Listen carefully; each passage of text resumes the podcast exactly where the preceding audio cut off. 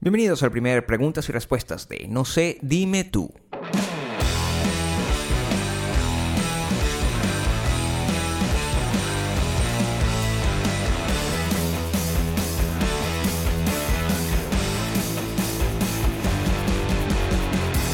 Esto no es un podcast normal, esto es un, no es un punto 5, pero como esta es la forma en la que me siento más cómodo cuando estoy solo, porque esto es una cosa que voy a hacer solo, decidí hacer mi primer preguntas y respuestas por esta vía.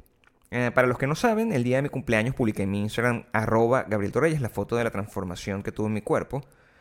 Eh, para no hacer la historia tan larga, yo he hecho ejercicio toda mi vida, o más bien toda mi vida he tratado de encontrar una manera de tener el cuerpo que quería.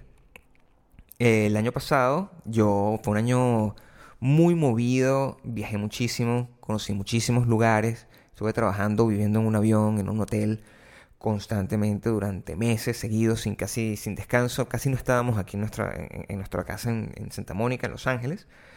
Em, y aún así logré, encontré tiempo, pues hice bastante ejercicio, eh, probé muchísimas eh, dietas, quité carbohidratos, puse solamente comer grasa, o sea, cualquier tipo de locura.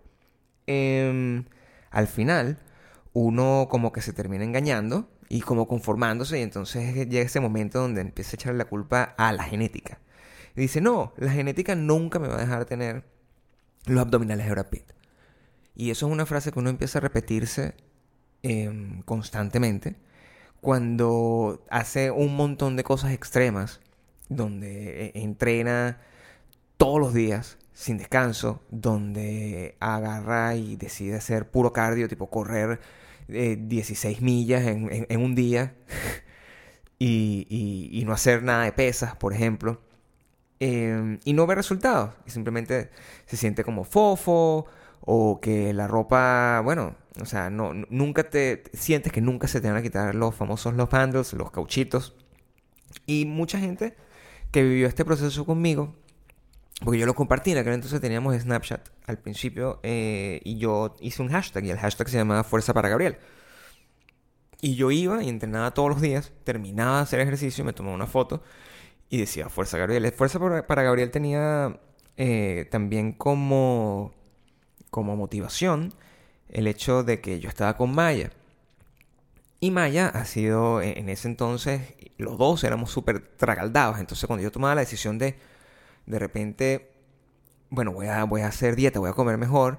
Maya en ese entonces no comía eh, como, o sea, se, te comía una pizza al lado mío, ¿a quién le daba ganas de hacer dieta? Entonces, eso dio como resultado que con ese estilo de vida, eh, que no era sedentario, sino complicado, digámoslo así, eh, yo para cuando regresamos de las vacaciones de Navidad, que las tuvimos en México, ustedes se imaginarán los que, los que han ido en México, los que son en, mexicanos y nos están escuchando, eh, saben cómo se come de rico allá y las cantidades que se come. Entonces eh, regresamos en enero y yo me vi al espejo y dice, bueno, o sea, nada, esta es ahora o nunca, o sea, este es el año donde yo voy a finalmente tener el cuerpo que siempre quise tener. Eh, y me puse una fecha, una cosa que nunca había hecho. Siempre había dicho, bueno, sí, este es el año donde yo voy a tener el cuerpo que, siempre he querido tener. Pero nunca había tenido como eh, la presión de decir, bueno, va a ser para tal, tal momento. Y me di cuenta que cuando uno hace ese tipo de procedimientos y ese tipo de compromisos con uno mismo, es como más fácil eh, tener una meta clara, ¿no? Es como cuando uno se, se plantea, bueno, yo voy a ir del punto A al punto B. Cuando tienes claro cuál es el punto B y cuando tienes un deadline de dónde está el punto B, es como mucho más sencillo que simplemente ir rodando y rodando como un hámster sin llegar a ningún lado. Em, me puse la meta de tener el cuerpo que yo quería tener en mi cumpleaños. Em, así comencé un proceso que pasó por varias etapas y que terminó con esa foto que publiqué y em, hasta con una cuenta en Instagram que me abrí para darle rienda suelta a lo vanidoso que yo estoy con el hecho de que logré cumplir mi meta. Em, la verdad es, ya fuera de juego, es que yo estaba como fastidiado de que no pudiese ser una persona inteligente, una persona trabajadora y tener además un cuerpo que siempre quieres tener. Es decir, es como que si uno estuviese con, eh, condenado a que, bueno, uno es inteligente, entonces, bueno, vamos a permitirle que sea gordito, ¿no? O sea, o vamos a, a, pensar que, bueno, si tú tienes el cuerpo eh, que quieres tener, pues resulta que solamente puede ser un tonto, puede ser un actor de Nickelodeon, de, de, series de Nickelodeon. Em, yo tomé la decisión de, de, demostrar que eso no era así. Y, y, es muy cómico porque ahora, después de ya haciendo una retrospectiva de lo que fue el, el proceso de reveal, como se dice, y, y de, de, los comentarios que recibo de, de personas de, cualquier tipo, de cualquier parte del mundo, es raro. Porque por primera vez a mí me, me ven distinto a como me solían, me solían ver antes. Em, porque además es, raro. Yo siempre, yo nunca tuve problemas de, de, autoestima. Nunca he tenido. La gente que me conoce eh, personalmente sabe que eso para mí nunca ha sido un issue. El, yo siempre me he creído que soy el mejor del mundo, con cauchitos, sin cauchitos, eso me da igual.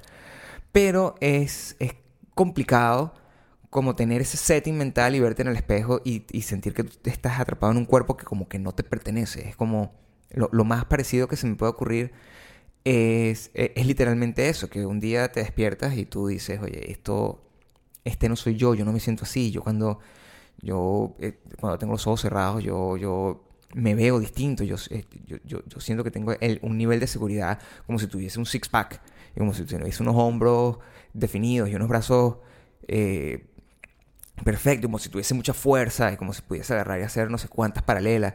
Y de repente te ves en el cuerpo y no, y, no es así. El espejo te dice una cosa que es la realidad, lo que ve todo el mundo, y no es la realidad de lo que tú tienes dentro de ti. Em, y desde que mostré mi foto, ese, el día de mi cumpleaños, y desde que me abrí esa cuenta, he recibido un montón de preguntas de personas que quieren hacer lo mismo. Porque también sienten que están atrapados en un cuerpo que no les pertenece. Em, por eso decidí grabar esto. Porque a mí me hubiese gustado encontrar algo exactamente como esto yo estoy grabando cuando yo no sabía dónde empezar. Porque todos estamos en algún momento eh, con esa duda, con ¿por qué voy a empezar? Ya es muy tarde para empezar. O no sé qué es lo primero que debo hacer. No sé si debo dejar de comer X eh, alimento. O no sé si es mejor arrancar con un método de entrenamiento super hipster, en un lugar eh, que combina la cosa con ciencia o no sé qué, o si debo irme por las cosas tradicionales, o si debo contratar un, un entrenador personal, o si debo hacer em, actividades al aire libre. Uno no sabe, uno está muy confundido cuando uno decide comenzar con un proceso de transformación como el, como el que yo pasé, como el que mucha gente pasa. Em, además, me parecía interesante contar mi historia por, un, por una cosa muy específica. Porque yo no soy alguien que estuvo súper gordo, que estuvo gordísimo, así que no podía caminar. mi, sobrepeso nunca fue obesidad. Pero es ese punto exacto donde, eh, donde la frustración te hace sentirte conforme con el cuerpo que te ha tocado vivir básicamente. Y si hay una cosa que yo soy, es que no soy conformista. Y yo siento que la mayoría de la gente se auto obliga a ser conformista cuando en realidad simplemente tienes que tomar la decisión de, de, hacer el cambio. El cuerpo humano es una cosa muy sencilla de transformar en cuanto a que se puede transformar lo que, lo que lleva es tiempo, pero es completamente transformable. Y, cuando hablo del cuerpo humano, no solamente hablo de, la parte física, o sea, tú puedes lograr hacer cosas increíbles con los, planes y las metas que, que, tengas, que es ahí donde yo quizás fui como mucho más osado de lo que alguna vez en mi vida había podido ser, porque cada vez que nosotros mi esposo y yo, Maya y yo, hemos hecho cosas y cambios como estos, eh, siempre hemos ido desde el punto de vista de la, locura, desde la ambición máxima. Entonces, ah, mientras hay gente que puede agarrar y puede decir, mira, yo a partir de, de este año, yo, bueno, voy a irme a... voy a trabajar en un canal de televisión aquí en Venezuela, por ejemplo, que es lo que lo, lo, natural, ¿verdad? No, nosotros no. Nosotros eh, dijimos en aquel entonces, hace cinco años, mira, ¿sabes qué? Nosotros nos vamos a ir a trabajar, hacer series en Estados Unidos.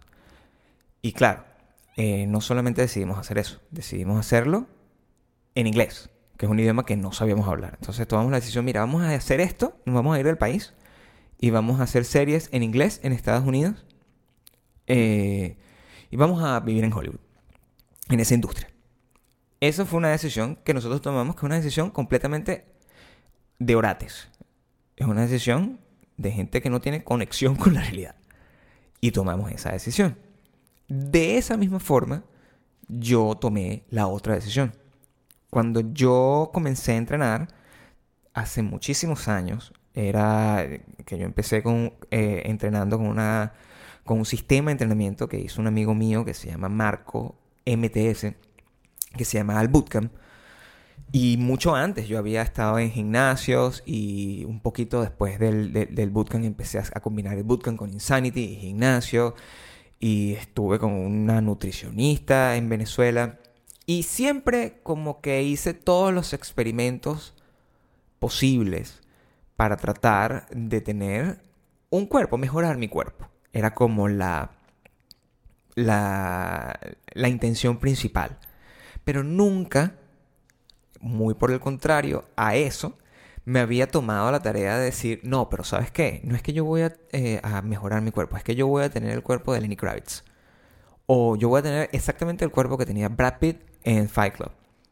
Y claro, o sea, cuando tú agarras y tú eres yo, que tiene la cara chocada, y le dices a alguien, mira, yo voy a tener el cuerpo que tenía Brad Pitt en Fight Club, o voy a tener el cuerpo de Lenny Kravitz, la gente se caga la risa de ti. En tu cara, te dice, por Dios, maldita sea, o sea, la genética no te va a permitir. Hay gente que no, que no puede, o sea, déjalo así. Y claro, te estoy hablando de que yo comencé todo este proceso hace años. El proceso de tratar de, de, mejorar mi cuerpo, pero fue hasta enero de este año. Enero del 2017, si es que estás escuchando esto en un año completamente distinto que yo dije literalmente esas palabras a mí mismo frente a un espejo y dije, yo voy a tener el cuerpo de Brad Pitt en Fight Club. Eh, igualito se rieron de mí, seguramente, a las pocas personas que se lo dije. Pero eh, mira de quién te burlaste, como decía el último podcast. Em, entonces, cuando eh, lo que, lo, que decidí hacer, después de haber logrado este resultado y después de, de haber recibido todos esas preguntas que me llegan en privado de gente que quizás, como yo, está tratando de mejorar su cuerpo, pero no termina de llegar a donde quiere llegar, es hacer unas preguntas y respuestas. Ya Maya hizo el, suyo, eh, lo hizo en YouTube, que es un medio que le queda mucho mejor a ella. Eh, yo soy súper vanidoso, pero soy terrible hablando con cámaras. Eh, y por eso creo que este método es mucho, mucho mejor, mucho más honesto para mí y mucho más cómodo para todos ustedes que eh, pueden escucharlo en cualquier momento sin necesidad de estar gastando sus megas o, algo por el estilo.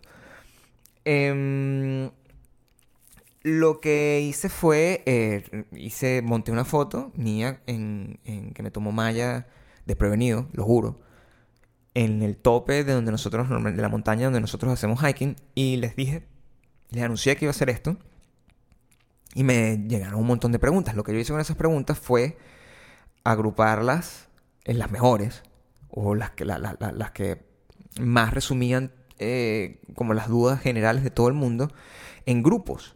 Y entonces así yo podía agarrar esas preguntas como por grupos temáticos y contestarlas sin estar repitiendo. Traté de sacar como las preguntas que eran como más de chalequeo, de broma, y quedarme con, con, con una manera de que tuviese cierto tipo de, de, de que fuera más orgánica la forma en la que yo pudiese tratar de iniciar esta conversación, porque eso es otra cosa que tiene que ver con este cambio de estilo de vida, si es que lo quieres llamar así. Tú nunca, tú no es que llegas a una meta y, y, y, y, ya, llega un momento donde después de que llegas a esa meta empiezas a pensar en qué otra cosa puedes hacer. Y tu cuerpo, es, como te digo, es, es una, es, una es, prácticamente arcilla, tú puedes transformarte en lo que quieras. Y a mí puede ser una gente que llega y, y tiene la, la vanidad, simplemente, bueno, yo voy a hacer, voy a tener, como te digo, el cuerpo de Lenny Kravitz y después la decisión es, bueno, ¿sabes qué? Yo ahora que tengo el cuerpo de Lenny Kravitz, yo lo que quiero hacer es modelo. Por ejemplo, es lo que alguien podría llegar a hacer o a, querer hacer. O puede decir, mira, no, ¿sabes qué? Yo lo que quiero hacer es boxeador. Entonces yo tengo ya esta condición física, ahora quiero aprender boxeo. Que es, por ejemplo, lo que va a hacer Maya. Ella siempre fue muy buena en boxeo, pero también quería tener la meta de, de tener un tipo de cuerpo particular. Y ahora va a iniciar de nuevo a entrenar solamente boxeo porque es un deporte que le apasiona. Y mm, este, yo creo que el hecho de que tú tengas un starting kit, por decirlo de alguna forma, es, es ideal. Es una cosa en la que tú puedes eh, llegar y, recurrir constantemente cuando estés confundido con los, el ABC de cómo tú puedes iniciar un, tema como este. Eh, cuando no sabes exactamente por dónde comenzar. Entonces, bueno, esa es más o menos la forma en la que este podcast especial de preguntas y respuestas va a pasar. Si no me sigues en mi Instagram principal y te llegó esta notificación de repente, sígueme. Mi Instagram principal es arroba Gabriel Torreyes con doble R y doble L. Y si ya me sigues ahí y lo que quieres es curiosear, y, leer mis poemas y ver fotos sin camisa que subo todos los días en mi otra cuenta, que es mi cuenta privada, donde eh, ya somos 6.800 personas que hemos ido aceptando poco a poco.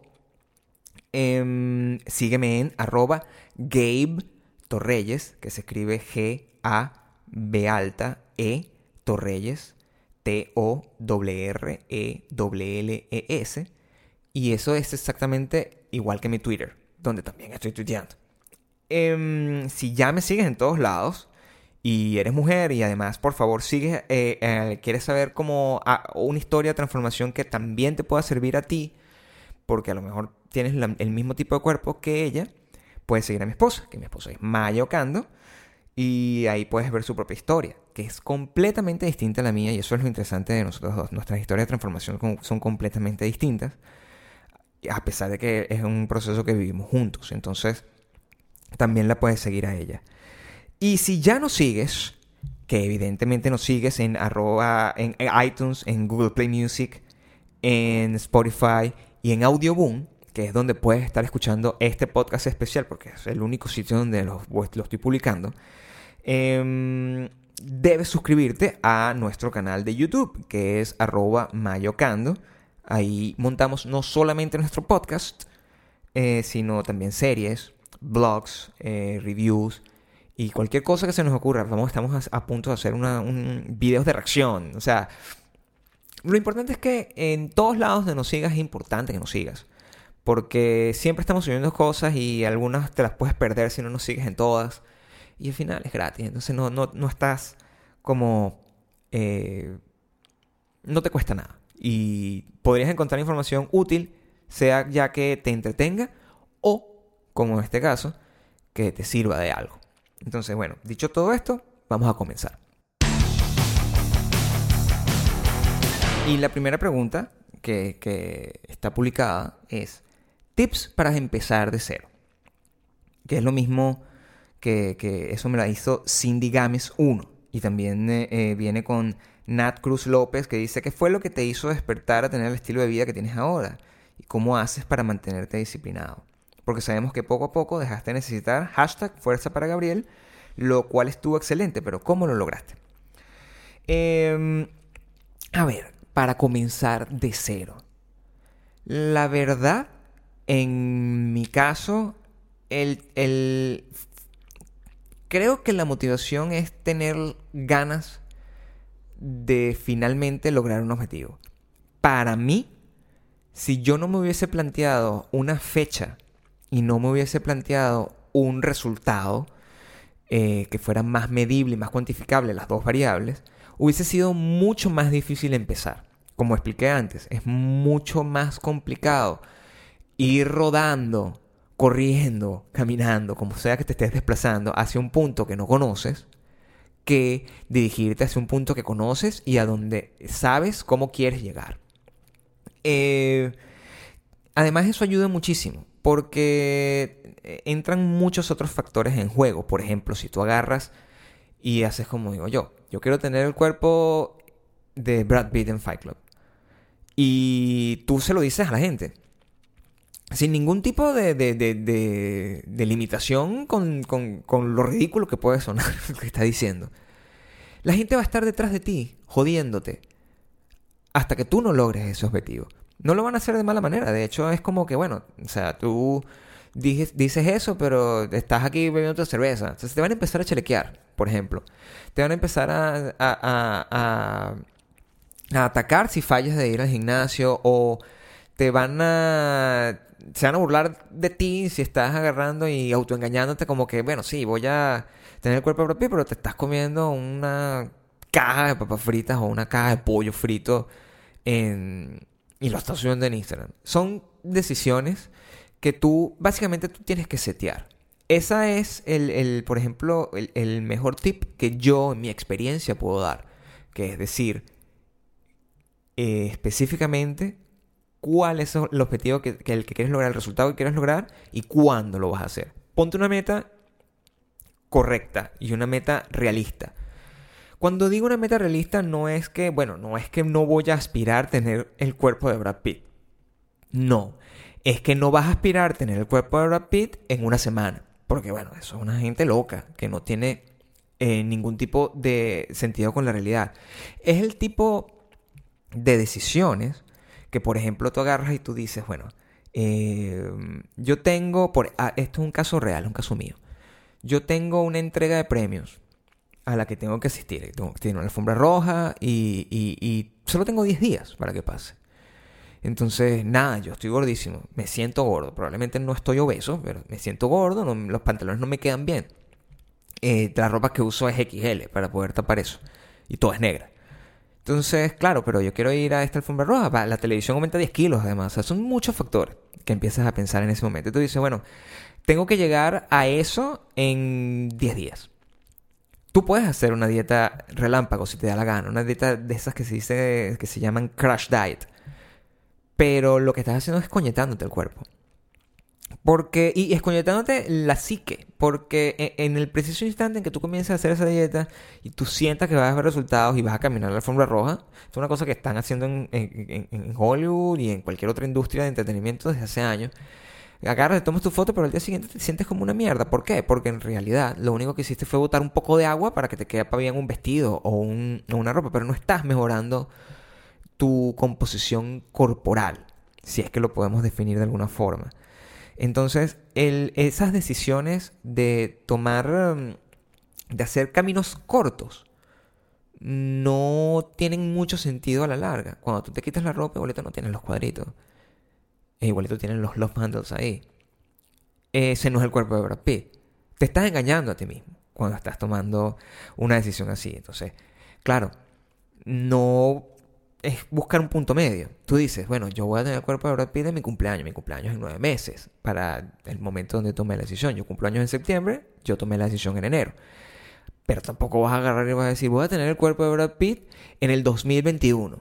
Porque bueno, también es un, es una ventana de tiempo bastante sinvergüenza para llegar a cualquier meta. Creo que siempre tienes que buscar como un punto medio, una meta realizable, una cosa que puedes medir, una cosa que puedes hacer chequeos cada cierta cantidad de tiempo para saber que has tenido avances, pero no tratar de llegar por las maneras, porque si no te desesperas. Cuando intentas llegar por las maneras eh, incorrectas, y como es imposible, simplemente lo, lo digo aquí con toda la responsabilidad, es imposible llegar al cuerpo que tú quieres tener si no pasas por los procesos por los que yo pasé. No se puede.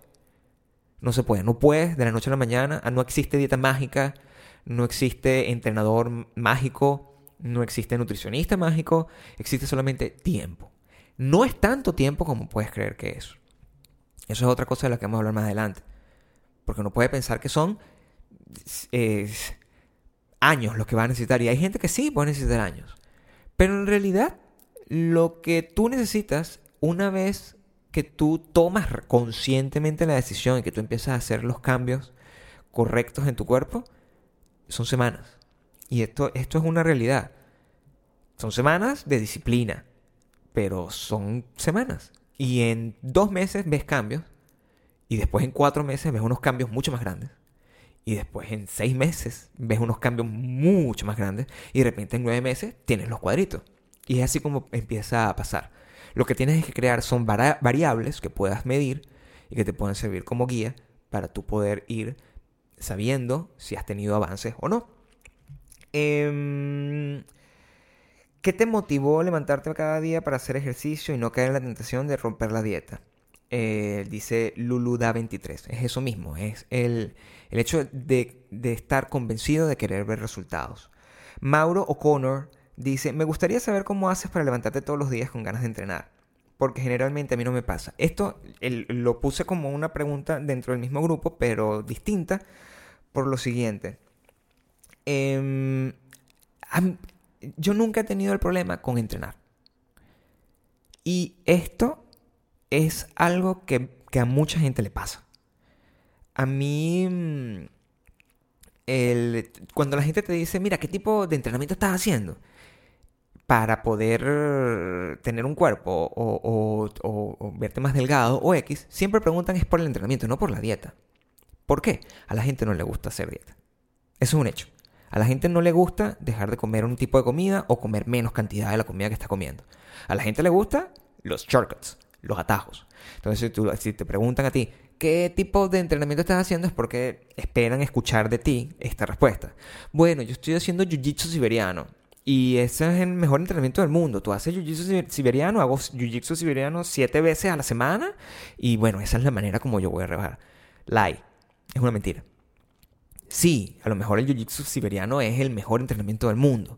Pero la, el de bottom line es, es una combinación de dieta con ejercicio. Y no hay manera, repito, que tú puedas saltar ese, ese, ese paso. Normalmente las ganas de hacer ejercicio son naturales. O sea, sí, a veces eres súper flojo y a veces simplemente eres súper glotón. Y hay veces que eres las dos cosas. En mi caso, como yo nunca he sido súper flojo, yo siempre he sido de pararme temprano en la mañana, y lo primero en lo que pienso es en salir a entrenar, porque una vez que yo salgo a entrenar muy temprano en la mañana, me quedo todo el día eléctrico y con ganas de hacer otras cosas. Cuando yo comencé a hacer ejercicio, igualito tenía la misma motivación. Quiero tener eh, mis abdominales. Y es la motivación más vanidosa y más superficial del mundo, pero ayuda. Porque si tú te paras en la mañana y eso es lo que tú quieres tener, tú sabes que si tú estás haciendo, esto es uno de los, componentes de ese proceso, y si tú sigues esos, e, ese proceso al pie de la letra, vas a llegar a ver los resultados. Si tú no te paras a entrenar, a lo mejor no vas a ver los resultados. Es lo más, es, lo más común. Puede ser que te pares a entrenar y no hagas dieta, tampoco lo vas a ver. Entonces tienes que siempre cumplir las dos cosas. Para mí, la dieta siempre fue más complicada. Y cuando digo dieta, no me refiero a, una dieta restrictiva. Ya vamos a hablar de eso en la parte que tiene que ver con, con los sacrificios. Sino me refiero a nutrición. Vamos a referirnos a dieta y vamos a explicar dieta como nutrición y no tanto como dieta eh, estructura mágica que te permite lograr unos objetivos sin hacer ningún tipo de esfuerzo o haciendo unos esfuerzos completamente delusional, como solamente voy a comer piña, lechuga y, una almendra. O sea, tampoco funciona de esa forma. Tienes que entender que tu cuerpo es una máquina y tu máquina necesita unos nutrientes. Esos nutrientes son los que logran los resultados de mantener tu cuerpo funcionando de una manera óptima que te permita hacer ejercicio para que con ese ejercicio tú puedas desarrollar los músculos y al mismo tiempo quemar grasa. Eso es cómo funciona. Es muy científico. No es comer piña, lechuga y una almendra. Eso es una, es estupidez. Y quien te venda un proceso de, esa forma es un imbécil. Em, y eso nos lleva a las partes de los sacrificios. Mira, yo vengo de un país donde los sacrificios a la hora de hacer cambios importantes en las dietas son muy comunes. Es un país de mises, donde las mises le dicen, corta los carbohidratos. O a los actores le dicen, corta los carbohidratos. Es, normal. Yo trabajé en una revista con modelos que lo que hacían era dejar de comer un grupo completo de comida. Y eh, cuando una semana antes de tener unas fotos, y cuando llegaban las fotos estaban todas secas, pero desnutridas al mismo tiempo. Y eso es una cosa que se transmite de generación en generación y es como una especie de secreto a voces y la mayoría de la gente dice, no, a mí me gusta como estoy, pero la gente que quiere agarrar y, llegar a algún tipo de resultado otra vez siguiendo unos shortcuts, termina haciendo esta, estas dietas locas. Entonces, me llamó la atención porque muchas de las preguntas están relacionadas con eso. Modulor, arroba modulor, eh, me pregunta, me interesa lo de las preguntas y respuestas. ¿Qué dejaste de comer? ¿Lo que dejaste de comer se puede incluir en un cheat meal o es prohibido y ya? Luego hay otra pregunta, hay otra de Oriana EBS que dice, ¿qué has dejado de comer? Gaby Jere Díaz, ¿qué alimento dejaste y qué te hizo sentir más saludable? Esther 27BG dice, ¿luchaste para dejar el pan? Esa es mi perdición. Preguntan, ¿eliminaste el queso y la harina refinada de tu dieta? ¿Qué, hace, ¿Qué comer cuando te da un antojo? ¿Cuántos litros o vasos de agua te tomas al día? Eh, ¿Cómo hiciste para poder seguir comiendo sano cuando tu lover gordeaba a tu lado? Bueno, en esencia, las preguntas eh, todas llegan a la misma, a, la misma duda y la misma cuestión, que es cuál, qué es lo que tienes que dejar de comer para poder lograr los objetivos que te planteaste. En principio hablamos de los objetivos, ahora tenemos que ver de los pasos. Y los pasos, lo primero que tiene en la mente es lo que tienes que cortar. Porque cuando uno piensa en un proceso de dieta, uno piensa en un proceso de eh, restricción. Cuando en realidad un proceso de dieta, de, dieta debería ser un proceso de nutrición y de aprendizaje a cómo poder nutrirte correctamente para que no tengas que restringirte en el futuro.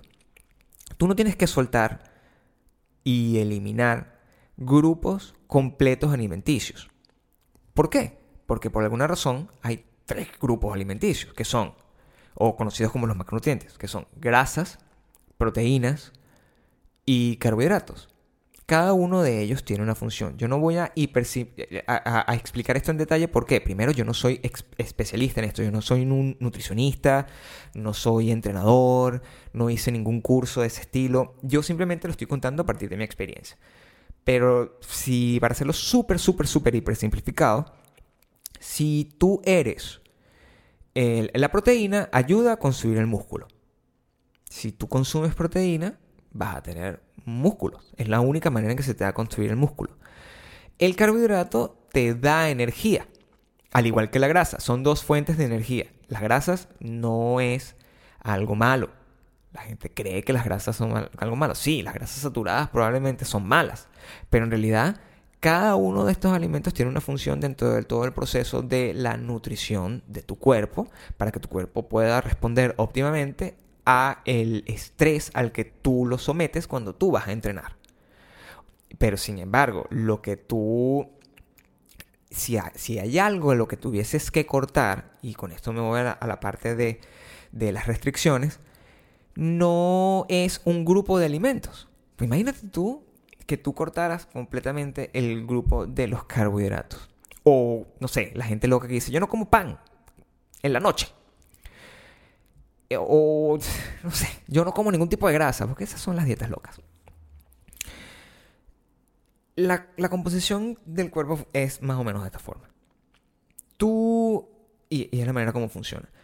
Tú, viviendo, tú quemas una cantidad de calorías. Es una cosa que se llama eh, tasa metabólica basal. Eso es uno de los tantos de las tantas traducciones al español que hay. Tú quemas unas calorías nada más viviendo. Cuando tú conoces ese, el, cuántas calorías quemas, es ahí donde yo te puedo explicar cómo funciona el proceso de pérdida de peso o de pérdida específica de grasa, que es lo que la mayoría de la gente quiere perder. Entonces, si tú quemas, digamos, naturalmente 1500 calorías respirando, tú hasta durmiendo, o sea, sin ningún tipo de actividad, lo lógico es que con alimentación tú puedes agarrar y que eh, dejar de comer menos calorías, digamos unas 100 calorías menos o unas 200 calorías menos a, los, a lo sumo y de, creo que es demasiado además. Y mm, más agregas un poquito de ejercicio y la lógica es que tú vas a perder una cantidad de calorías que se transforman en kilos por semana. Esa es la matemática de la pérdida de peso. No hay ninguna otra forma. Es algo que se llama déficit calórico. Las calorías, o si tú comes las mismas calorías que consumes naturalmente, o sea, que gastas naturalmente, tú te mantienes. Si tú comes menos que las calorías que gastas, tú rebajas. Y si tú comes más que las calorías que gastas, tú vas a engordar.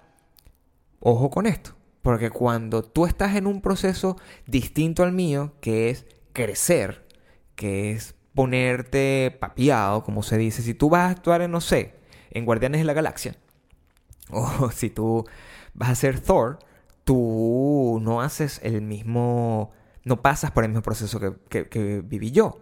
Tú te tienes que montar músculo, entonces tienes que comer no solo proteína, tienes que comer carbohidratos porque tú vas a hacer un esfuerzo mayor para tú dañarte, estresar tu músculo de tal forma que tus músculos crezcan y te pongas papiado y te pongas grande y puedas ser un superhéroe, un supervillano, lo que sea que vayas a hacer.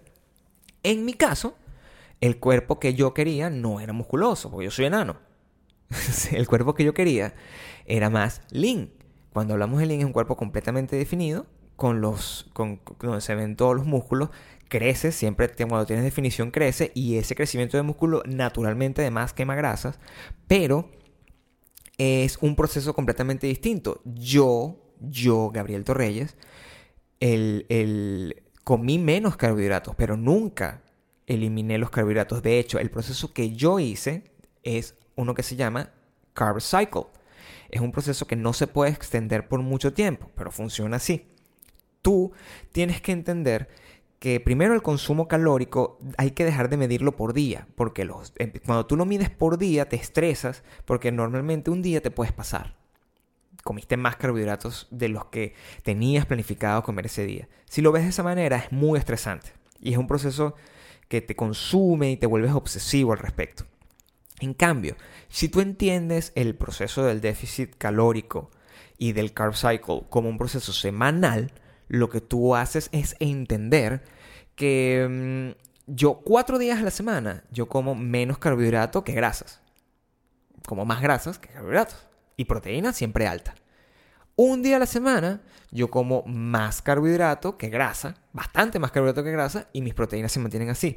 Eso hace que mi cuerpo esté reseteándose constantemente, pero la mayoría del, del tiempo lo que hace es que yo voy quemando grasa natural, porque la energía, de alguna manera, se inició una especie de ciclo que hace que la energía de mi cuerpo venga un poco más de las grasas que yo tenía acumuladas y menos del carbohidrato que yo me como antes de ir a entrenar. Porque yo antes de ir a entrenar, yo como proteína y carbohidrato.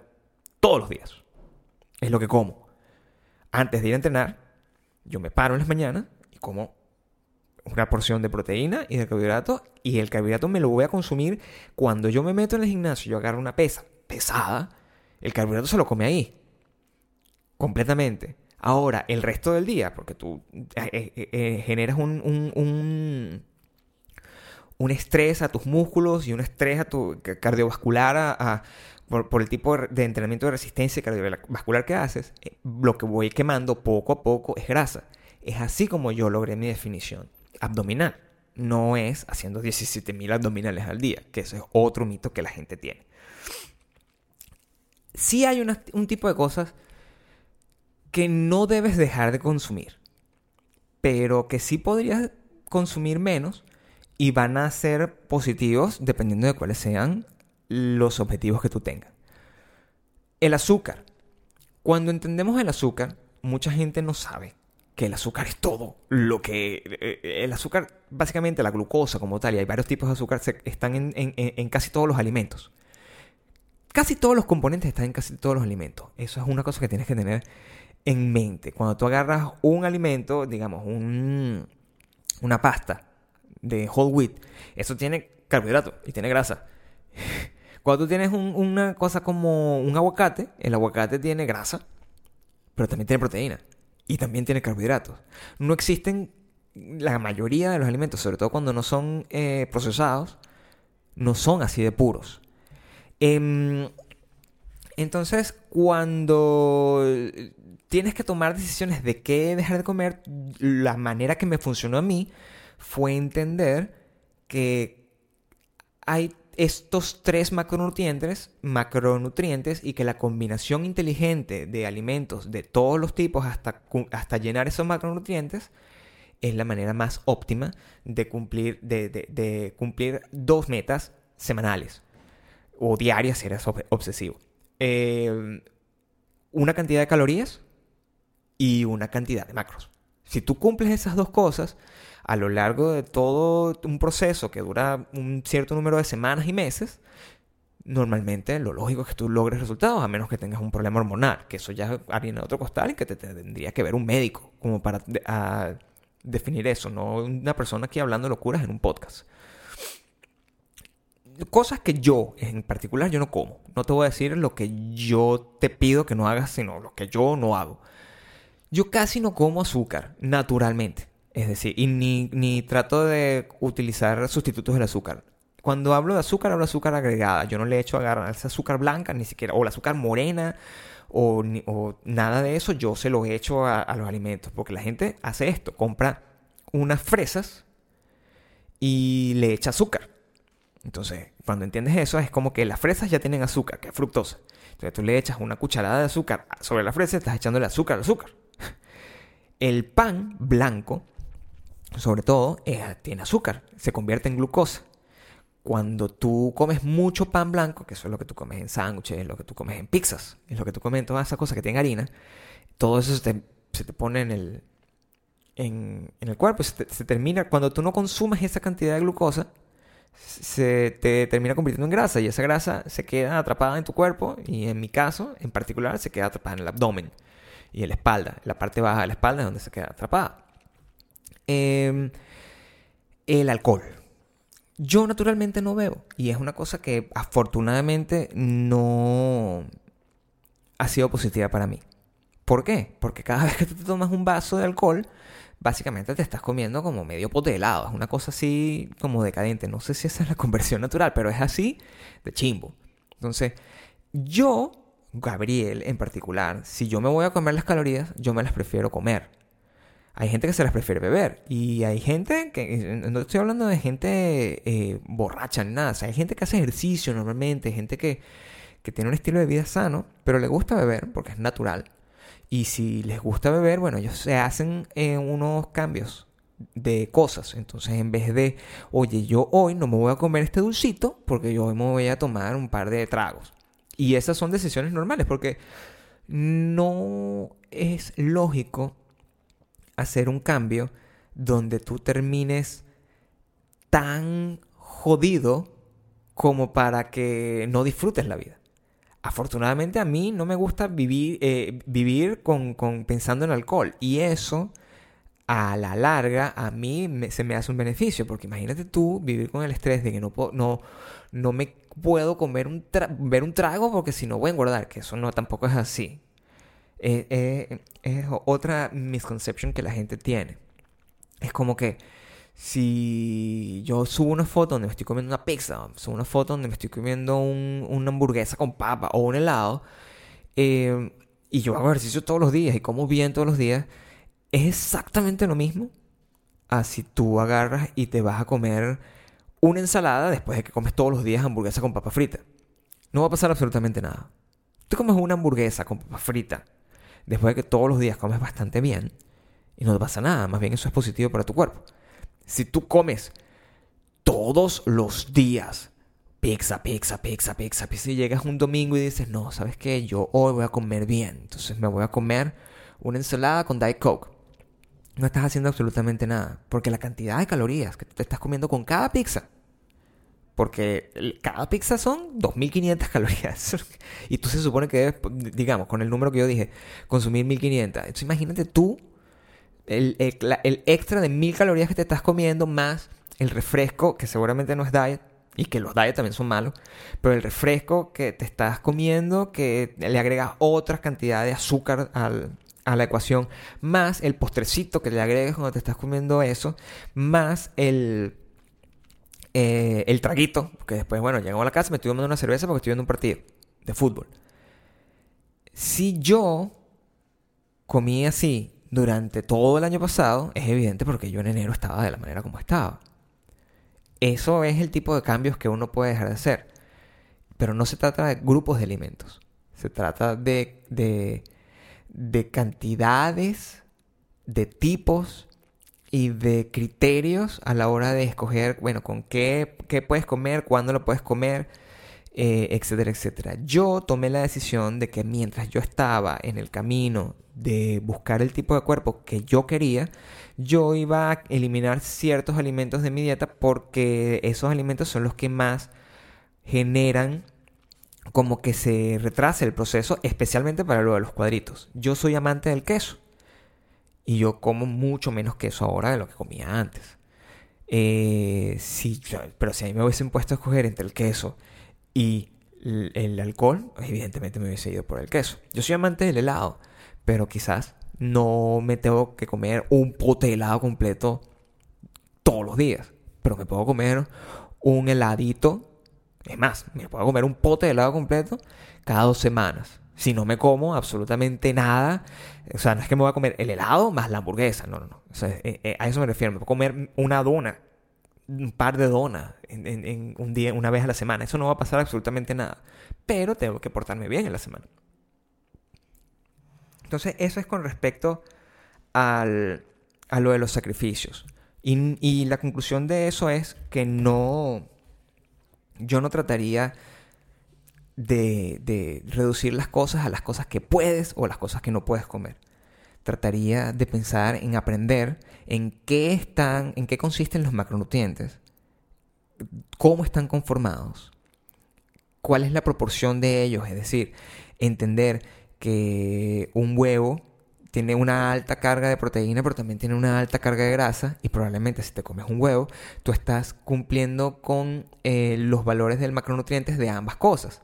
Entonces tienes que estar pendiente en la siguiente comida de reducir quizás eh, la cantidad de grasa si tú estás en ese momento eh, con, una, con, con un límite en los gramos de grasa que puedes consumir ese día. Y a lo mejor, bueno, esa vez compensas eso comiendo un poco más de carbohidratos. Eso suena un poco complicado, pero no lo es.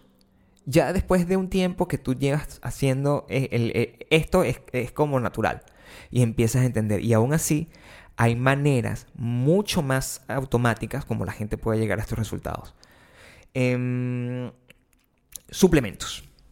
El tema de los suplementos es delicado. Varias personas nos lo preguntaron. MJ Maloy me dice, ¿qué BCA usan ustedes? Eh, Maire, Martínez pregunta, suplementos que debo comprar para obtener masa muscular y tonificar, además de las proteínas. Em, solo consumes proteínas luego del entrenamiento. Perusia Dalanok dice, yo quisiera saber en especial si vos y Maya toman algún tipo de suplemento dietario, proteínas, vitaminas. Ah, Andy, Andina me dice cómo consumen la proteína de Sacha. Pero al final, todo se, se basa en tratar de saber cuáles son los suplementos que nosotros usamos. Esta es la lista de suplementos que yo uso. Yo uso la proteína de Sasha. En realidad, uso la proteína de Sasha porque Sasha es la que, de todas las que yo he visto en el mercado, es la proteína que tiene mejores características. Es la proteína más eh, saludable, no tiene azúcar, no tiene lactosa, no tiene un montón de cosas. Y tiene BCA ya incluido.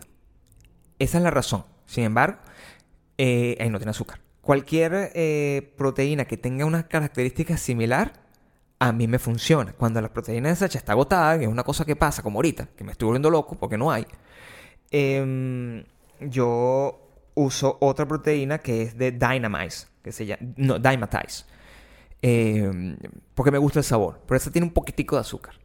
igual, este... Es, ese es el suplemento que yo siempre uso para compensar. ¿Cómo la uso? La tomo como snack. Yo no como, yo no como esa proteína en una comida completa. Yo trato de comer comida en las comidas completas. Pero, por ejemplo, cuando yo regreso a entrenar o antes de irme a dormir o a media tarde, yo trato de hacer un snack con proteína. La manera como yo me la como además es rarísimo. Maya se la bebe normal. O sea, se la agarra con leche de almendra y la hace merengada y se la come como si fuera un batido. Yo me la como en polvo. Me la como, esa es la manera como me la como y siento que el craving que yo tengo de comer un dulce, un postre, se va cuando me lo como de esa manera, porque me estoy comiendo pura proteína y está bien. Esa es la manera como yo he logrado satisfacer mi craving de dulce. Em, que tampoco es tan alto. Pero esa es la manera en que yo me, como la proteína de Sasha. Em, uso BCA mientras estoy entrenando. Eh, uso L-carnitina, que me la tomo antes y después de entrenar, inmediatamente antes y después. La L-carnitina es, eh, para hacerlo como rápido y sencillo, explicar. Es una especie de, dentro del proceso de, de transformar los alimentos en energía, este, la L-carnitina se ocupa de decirle a tu cuerpo que agarre la grasa como energía en vez de, agarrar eh, los carbohidratos. Eso es lo que hace. O, o los músculos, mejor dicho de agarrar el, tu músculo, entonces que, que agarre la grasa. Esa es la forma como, eso es lo que dicen que hace la L-carnitina. Yo me tomo una L-carnitina que tiene un montón de reviews, eh, que sabe a vainilla y es líquida. Porque yo investigo al respecto y eso es lo que yo eh, busqué que es como la, la, la, mejor. En realidad todos los suplementos son más o menos iguales, pero siempre lean los reviews. Yo no trato de no recomendar marcas porque es una responsabilidad muy grande y además no me están pagando. Eh, pero eh, ese es el otro suplemento que uso. Yo tomo hidroxicut en las mañanas y tomo mm, otra cosa que es eh, un amplificador de óxido nítrico. tomo creatina antes de entrenar y después de entrenar, sobre todo porque yo hago levantamiento de pesas y la creatina en polvo es un, utilizada para, bueno, para que, ayudar a que los músculos crezcan un poquito y tomo glutamina religiosamente después de entrenar porque ayuda a la recuperación del músculo. Ese es básicamente mi pack. Eh, no es nada fuera de lo común. Em, adicionalmente tomo un multivitamínico masculino que compré en GNC normal. Eh, y tomo vitamina B, biotin, para el pelo y esas cosas. Em, entonces, eso es a través de lo que tiene que ver con los suplementos. En lo que tiene que ver con la rutina, preguntan cuántos días a la semana entrenas y cuáles son los ejercicios que realizas. ¿Haces ejercicio todos los días? Em, me preguntan si para lograr cambios necesitas estar en un gimnasio.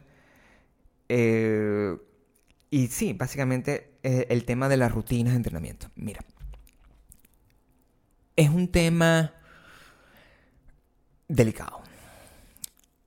Yo prefiero los gimnasios como forma de entrenamiento porque estás como más enfocado en lograr resultados. Es, es como mucho más esquematizado. Tú sabes que tú agarras un peso, lo haces funcionar, eh, haces un movimiento, ese movimiento genera una reacción en tu músculo, tu músculo crece y es como todo muy matemático. Ah, hay gente que se le hace aburrido ir a un gimnasio.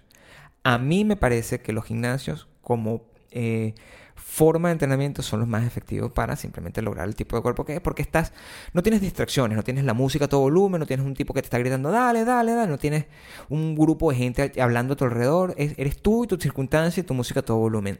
Esa es la manera como yo lo veo Em, y, y para mí es mi momento del día donde más, donde más disfruto eh, eh, mi soledad. Es mi momento del día porque estoy dedicado a mí y le dedico un, par de horas a eso.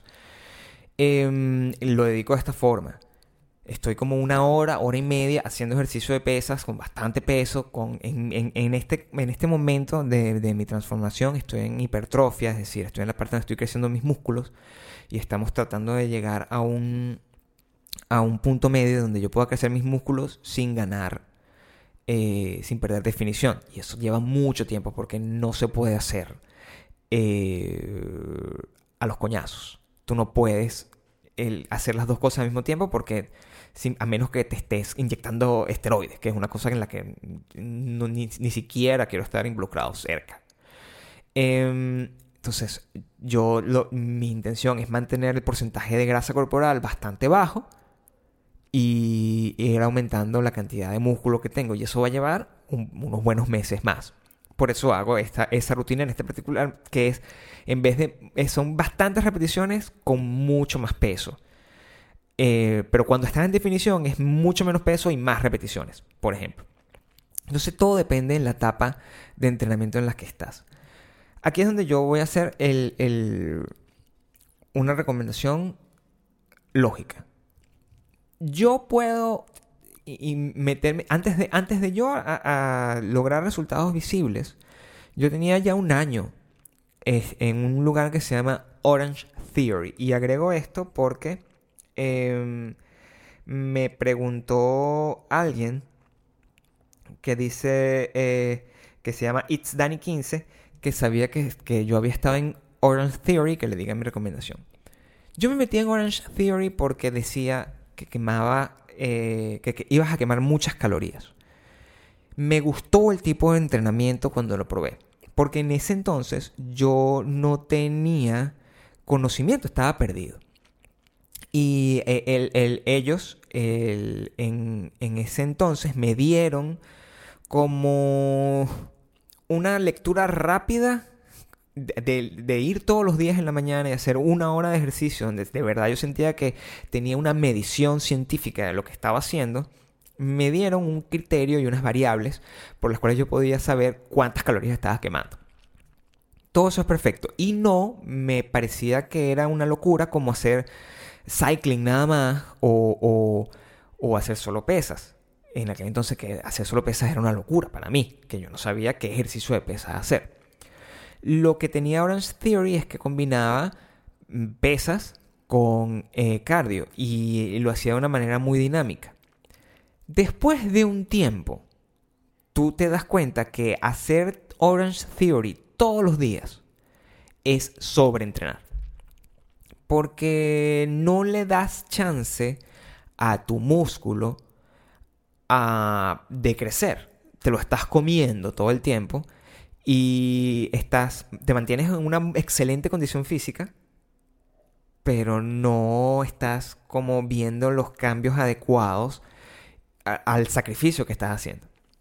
Eh, yo empecé a reducir Orange Theory a menos días a la semana y cuando comencé con un nutricionista, em, me di cuenta de que para lo que yo quería lograr quizás tenía que dejarlo por completo. Porque no podía como tratar de combinar cosas si yo lo que necesitaba era como tener una, una estrategia para poder lograr mi objetivo. Yo comencé eh, eh, todo este plan de transformación solo en enero. Cuando yo logré hablar por primera vez con, el, doctor Stefan de Croc, que es el, ha tenido gran parte eh, de responsabilidad en lo que, en, que yo haya aprendido muchísimo con respecto a este proceso, eso era, estamos hablando de abril, quizás mayo, ya yo había regresado de, habíamos ido a unos premios en Nueva York y cuando regresé fue que comenzamos a hacer nuestra, nuestra rutina de entrenamiento. Yo primero hice con él el plan de 12 semanas. Em, en ese plan de 12 semanas funciona así. No, él, es una persona que vive en Miami y yo vivo en Los Ángeles. Esos son prácticamente la distancia que hay desde Caracas a Buenos Aires. O sea, es bastante lejos. Nosotros no hablábamos todos los días. Nosotros, eh, yo no estaba en un consultorio. Mi única eh, certeza que yo tenía es que él es un doctor.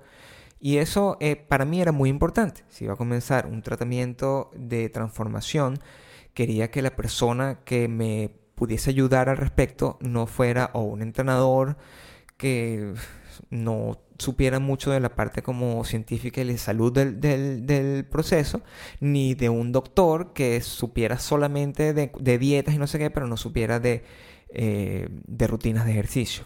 Eh, Estefan sabía de las dos cosas. Hicimos ese, ese, ese plan de entrenamiento de 12 semanas donde él me da un cuestionario y yo lo lleno con los objetivos, lo que peso, etcétera, etcétera. Y él me da no un plan eh, tan específico como tú puedes esperar que es, pero te da como un blueprint basado en lo que tú esperas que te ayuda a empezar y te ayuda a saber dónde ir cada día que tú te pares en las mañanas y tú sabes que y, no, no, no, tienes idea de qué vas a comer, entonces, ¿qué voy a desayunar? Te pone ejemplos, él te dice, mira, tú, eh, un este es el tipo de, de, nutrición que puedes tener un día tipo. Entonces te dice, agarras, puedes desayunar avena, después te comes un huevo a, mitad de mañana, después puedes comer en el, en el almuerzo mm, mm, media taza de arroz con no sé qué, porque todo esto está basado en los macros estos de los que hablamos. Cuando yo empecé a comer de esa forma y empecé a investigar, me di cuenta de, que es mucho más sencillo de lo que parece, una vez que arrancas, saber cómo sustituyes las cosas y empiezas a ver los alimentos no como comidas, sino como fragmentos de una estructura alimenticia. Entonces, tú sabes que un bistec, por decirte algo, de, de 130 gramos, o algo así, de 120 gramos, o de 90 gramos, eh, igualito está dividido en, tiene bastante grasa y bastante proteína. Entonces tú sabes que, que si tú estás bajo en grasa, comerte un bistec va a ser buena idea porque vas a tener lo que necesitas de proteína y vas a poder llenarlo de la grasa. Ahora, si tú estás alto en grasa porque has estado comiendo, no sé, nueces todo el día como snack, a lo mejor te viene mejor comer pavo o te viene mejor comer atún porque tiene mucha menos grasa que el bistec. Cuando tú entiendes eso con la guía que él te da, eh, tú te das cuenta primero que es algo que tú has estado viendo durante años en internet, cada vez que tú te has puesto a investigar. Pero, no sé, en mi caso se me hacía mucho mejor tener a una, a una persona que, que, que me ayudara, porque yo siempre he sido de que yo tengo la intuición pero necesito que alguien me confirme que yo tengo la razón y que esa persona que me lo está confirmando tenga cierto tipo de autoridad. Así Maya me diga exactamente lo mismo, pero Maya no es una doctora eh, y, e Internet no es un doctor. De ahí es que yo recomiendo completamente el, trabajo que hizo con, conmigo asesorándome. Pero como lo he dicho en múltiples oportunidades, el trabajo lo hacen ustedes, el trabajo no lo va a hacer él. No, no no es una fórmula mágica ni es un, padrino mágico de esos que, que te vas susurrando el oído todo el tiempo.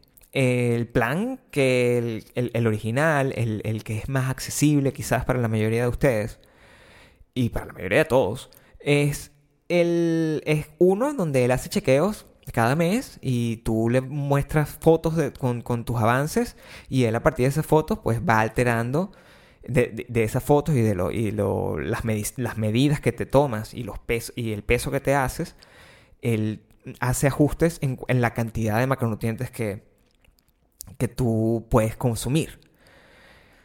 Em, yo uso algo que se llama MyFitnessPal. Esa es la aplicación que yo... Es gratuita. Eh, es una aplicación que yo bajé en mi iPhone.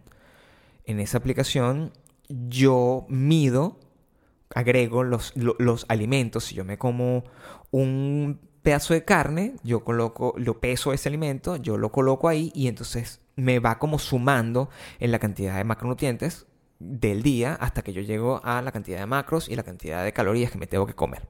Así lo hago yo. Yo uso MyFitnessPal para medir lo que el doctor me dice. Maya lo hizo de una manera distinta. Porque MyFitnessPal, tú agarras y tú le colocas ahí también automáticamente cuáles son los resultados que tú tienes que llegar, que tú quieres llegar, y ellos te calculan directamente los macros. Para la gente que me dice, ¿cómo calculo los macros? Lo puedes hacer tú por tu lado. Cuando el doctor me calculó a mí mis macros, yo hice esa combinación con... con lo, lo comparé con lo que estaba en internet y se parecía bastante. Pero yo siento que eh, había unas variables y yo siento que la variable que hizo el doctor fue mucho más efectiva. Para mí, no sé si será un tema mental, pero yo siento que la asesoría de una persona con la que puedes hablar al final es mucho más eh, confiable en mi caso. Él también me, con cada mes, el, en, el, primero, cuando te da como lo, lo, que vas a comer, también me da como unas rutinas. Y tú esas rutinas pues las vas siguiendo, y eres, pero eso lo haces tú solo. Nadie te enseña cómo hacer el ejercicio. Tú tienes que investigar, tienes que poner parte de ti está bien, porque es una cosa que si a uno le apasiona como me apasiona a mí, eso no, no es problema. Em, eso con respecto a las rutinas. Resultados. Con respecto a los resultados, em, me preguntan, ¿cuándo empezaste a notar cambios en tu cuerpo? Me dice Pao BQ8. ¿Cuánto tiempo llevas con este cambio de vida? Eh, Sofía Fajan, Fajian me dice, ¿cuánto tiempo te, hizo ver eh, los primeros resultados visibles? Ori de Orio te dice mm, si alguna vez no sentiste que no había resultados en tu cuerpo, o sea, que no reaccionabas a los ejercicios y cambios alimenticios. Ok, respuesta para las tres. Los resultados de repente te pegan y tú no sabes cómo pasó. eh, esta es la verdad. Yo arranqué a hacer ejercicio en enero y a comer mejor, lo que yo consideraba que era mejor en enero y vi ciertos resultados de perder unos centímetros eh, sin tener mucha definición, pero sí me sentía mejor, sí me sentía más alimentado, sí tenía un poquito más fuerza, etc. En mayo, mayo-junio, cuando yo oficialmente comienzo a hacer el tratamiento de transformación, el plan de transformación con el doctor, eh, empecé a ver, coincidió, empecé a ver resultados. Esa es la verdad.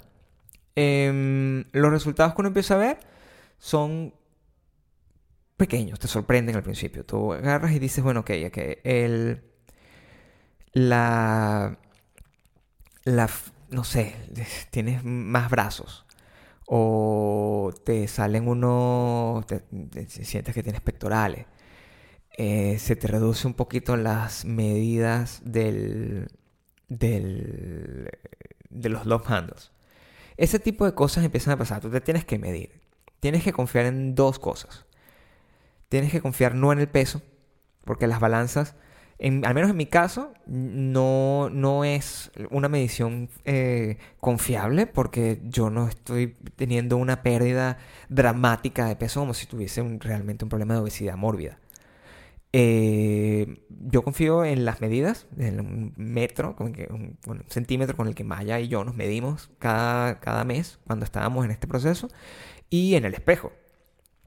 Y es muy cómico cómo a partir, y, la gente que, que, nos siguió en el podcast, prácticamente cuando yo comencé el podcast eh, con Maya en abril, yo comencé a hacer el entrenamiento y el proceso de transformación de mi cuerpo. Y tú puedes ver, viendo las portadillas de los podcasts, cómo mi, cuerpo va cambiando, cómo tengo unos, unos extra cachetes y después los cachetes empiezan a desaparecer, cómo tengo unos brazos gordísimos y cómo los brazos empiezan a definirse. Eh, más o menos a eso de julio, las franelas me quedan excesivamente más grandes de lo que me quedaban antes. En, por ahí, por agosto, eh, ya yo puedo decir que tenía dos los dos abdominales de arriba bastante definidos. En agosto, en agosto ya tenía los cuatro abdominales definidos. Y ya en septiembre tenía los seis. Literal. Eso es lo que pasó. Y es un cambio que va pasando eh, eh, eh, sin que te des cuenta. De repente tú compraste unos pantalones en, en julio de una talla y en agosto ya no te quedan. Y es porque uno compra como para... porque necesita ropa. Y, y te das cuenta que eso dejó de funcionar. Los cambios son graduales y son muy satisfactorios. Y yo creo que eso en cuanto a la motivación de la que hablábamos al principio, creo que es crucial tener eso en cuenta. ¿Por qué? Porque si tú estás haciendo las cosas bien, realmente, si tú estás siendo disciplinado al respecto, por eso es que yo tomé, hice el compromiso de eh, eh, no comer quesos o no comer muchos carbohidratos o, o, no comer tanto azúcar o no beber por ese periodo de tiempo porque mm, si tú eres disciplinado y estás enfocado y vas al gimnasio al menos siete, perdón, seis días a la semana, cinco días a la semana, que es lo que yo voy, em, tú empiezas a ver resultados. Y una vez, una vez que empiezas a ver resultados, eso te motiva a seguir yendo y a seguir haciendo lo que estás haciendo y sigues viendo resultados. Ya nosotros llegamos al nivel donde todos los días vemos resultados distintos que a lo mejor ustedes ni en cuenta se dan. Porque ya son resultados que no son el gran reveal de mi foto del día de mi cumpleaños. Es que hoy tengo los hombros un poquito más anchos, según eh, dice centímetro. O en nuestro caso, que ya es casi prácticamente interno, el porcentaje de grasa es mucho menor. Yo el 14 de septiembre tenía 13% de grasa corporal. Mi meta es tratar de estar debajo de 10. Eh, y en eso estoy trabajando. Em, pero eso es la única, o sea, los resultados tardan lo que tienen que tardar. Y no hay que desesperarse tanto porque tarden. Llegan. Eso es lo único que te importa. Lo que tienes es que trabajarlo. Y no rendirte a mitad de camino. Porque eh, ya a mí me gusta poner ese ejemplo. Es como que tú estás... A nosotros nos pasó una vez, en un cumpleaños, por cierto que estábamos rodando hacia una playa que nosotros, que Maya me había regalado un viaje para un, fin de semana en una playa para nuestro cumpleaños. Y nos fuimos y estábamos rodando, rodando, rodando, rodando en un lugar donde nunca habíamos ido. Y cuando de repente se estaba haciendo de noche y nosotros estábamos en esa carretera, en, por ahí en la Venezuela profunda, y no sabíamos dónde andábamos porque ahí no había GPS ni nada de eso. Y Maya en algún momento estaba como que, no, no, no, vamos a devolvernos, yo también, no, vamos a devolvernos, vamos a porque no llegábamos al sitio, creíamos que estábamos perdidos. Y de repente dice, no, bueno, vamos a seguir. Que eh, si la, vía decía que para acá, o sea, no, no, no hay pérdida. Y rodamos un poquitico más y llegamos al sitio. Es exactamente lo mismo que te pasa cuando estás en este proceso.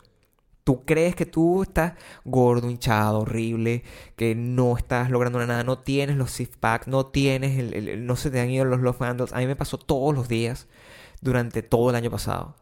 Este año no pasó así. Este año me iba encogiendo, encogiendo, encogiendo enfrente de mis ojos todos los días, me estaba convirtiendo en la persona que yo sabía que era. Y, y, pasó porque en, ningún momento dije, no, esto no está sirviendo. Cuando justamente cuando podría sentir que no estaba eh, eh, eh, sirviendo, simplemente volvía y le volvía a dar gym y le volvía a, a, volvía a comer bien hasta que lo lograba.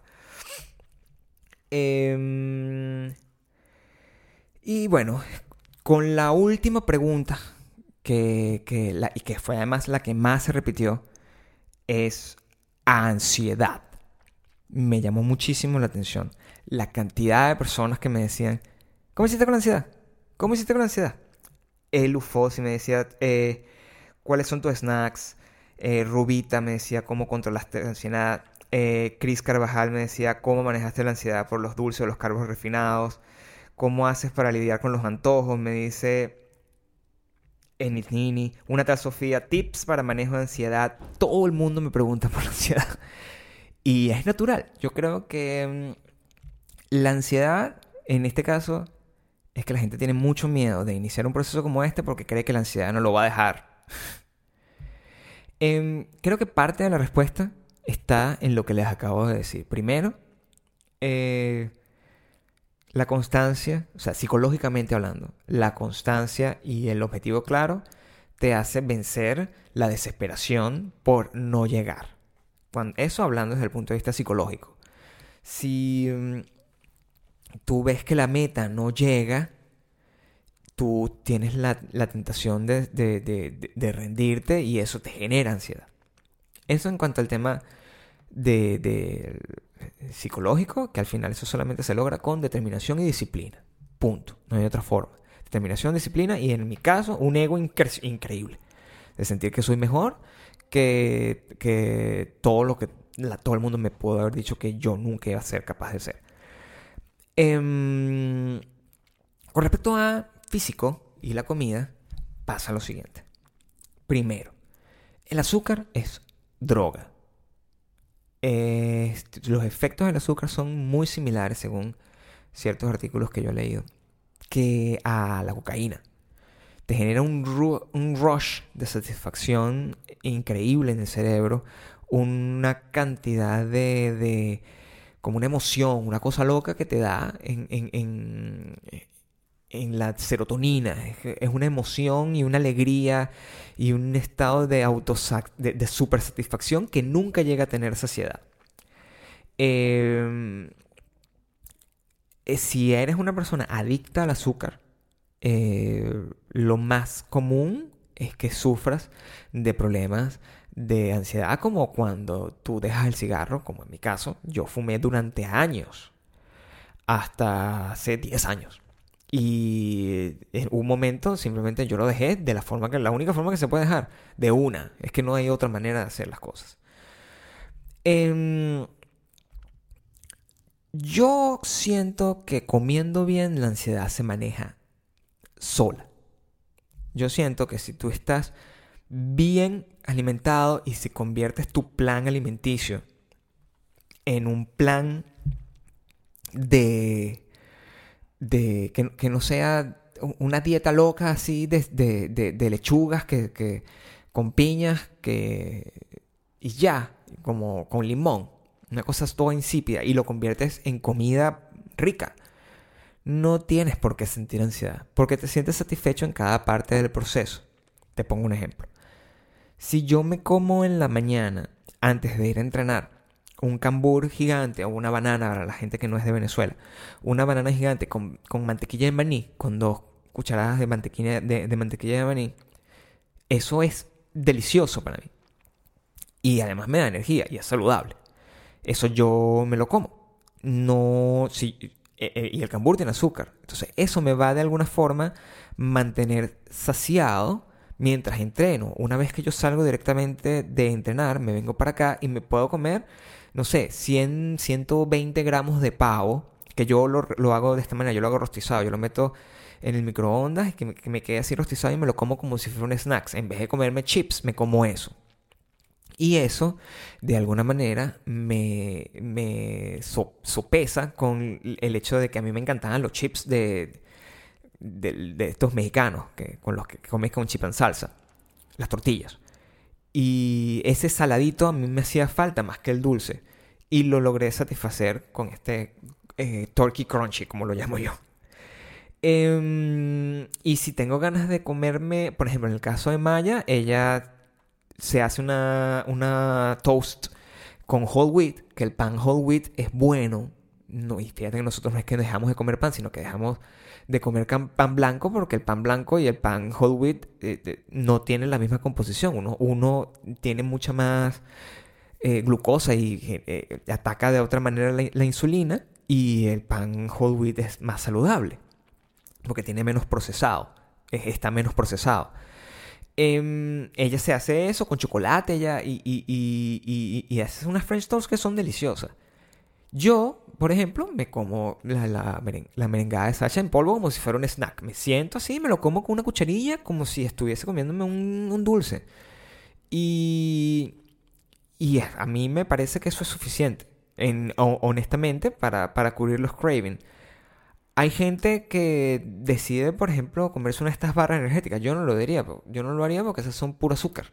Es lo que tienen que leer las cosas que se, que se, van a comer. Eso lo aprendes cuando entras en un proceso de, de aprendizaje y de nercismo como el que tenemos nosotros con las cosas de las comidas, que leemos todas las cosas que, que compramos, leemos los, la parte nutricional de atrás y estamos como medio e, enfocados y leemos mucho antes de irnos a dormir, estamos como tratando de aprender. No con ánimos de nada, no es, que, no, es que yo soy instructor, ni Maya va a ser instructora, simplemente eh, nosotros vivimos eh, este, este cambio y nos apasiona y porque vemos resultados, nos ha funcionado. Em, la ansiedad en general, creo que es eso. Si yo en, lugar de comerme una ensalada triste, me como lo que me, me como con Maya, que es como un bowl con arúgula, con arroz integral o con este quinoa y eso le, como como carne molida, bastante rico. Ustedes han visto las comidas que, que, nosotros hacemos. Eso te deja satisfecho a lo largo del día. Entonces, ¿por qué tienes que tener ansiedad?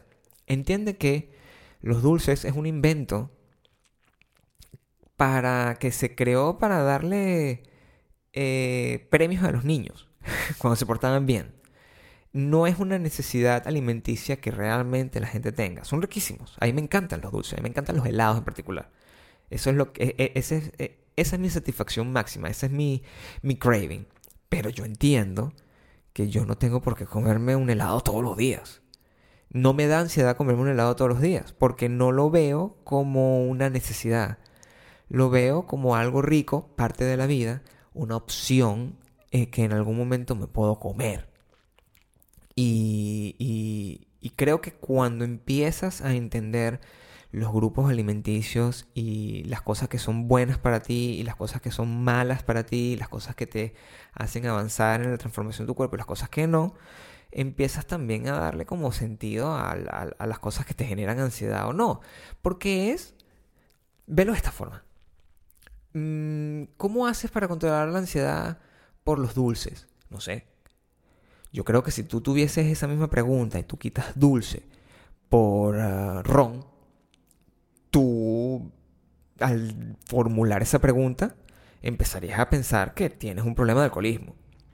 Oye, oye, ¿cómo haces para controlar la necesidad de tomarte un trago de ron? O, Gabriel, ¿cómo haces para controlar la ansiedad por fumarte un cigarrillo? son cosas que no son, eh, no deberían ser una necesidad.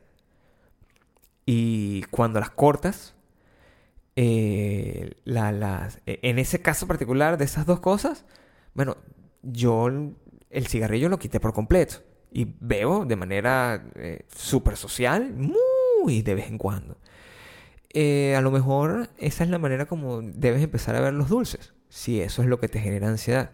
No siento que sea necesario sentarte a comerte un pote completo de helado, porque sí, porque es muy rico, pero creo que si tienes un objetivo distinto, eh, quizás puedes tomar la decisión de no comértelo todos los días. Em, yo lo veo así. Creo que tiene que ver todo con la, siempre con la primera pregunta, que es lo, lo importante que sea para ti la meta que te planteaste. En mi caso, en el caso de mi esposa, la meta que nos planteamos era lo más importante. Queríamos llegar a esa meta. Yo quería llegar a esa meta. Yo quería tener el cuerpo que tengo ahora. Y mm, creo que, que valió la pena. No siento que pasé hambre. Siento que aprendí muchísimo. Siento que no sacrifiqué nada malo. Porque honestamente empecé a comer cosas más ricas siento que aprendí muchísimo gracias a todas las investigaciones que hice y a la asesoría que tuve con el doctor Stefan de Kroc. Y creo que más que todo es más importante aún, y puede parecer como una estupidez, siento que, de alguna manera eh, está sirviendo de inspiración para que otra gente simplemente tome esa misma decisión.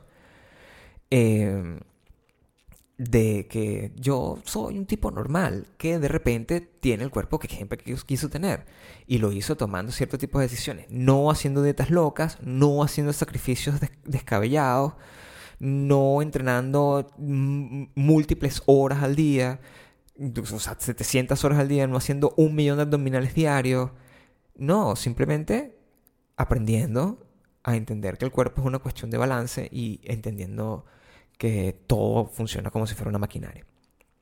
Em, ¿Cómo controlar la ansiedad? Estando muy claro de cuál es el objetivo al que quieres llegar. Y con eso terminamos el primer especial de preguntas y respuestas de No sé, dime tú. Eh, muchísimas gracias a todas las personas que me dejaron sus preguntas. Eh, si les gustó y quieren más cosas como estas, no dejen de comentar en todas nuestras fotos, eh, en las de Instagram, porque así sabremos que quieren más cosas así. Tienen que.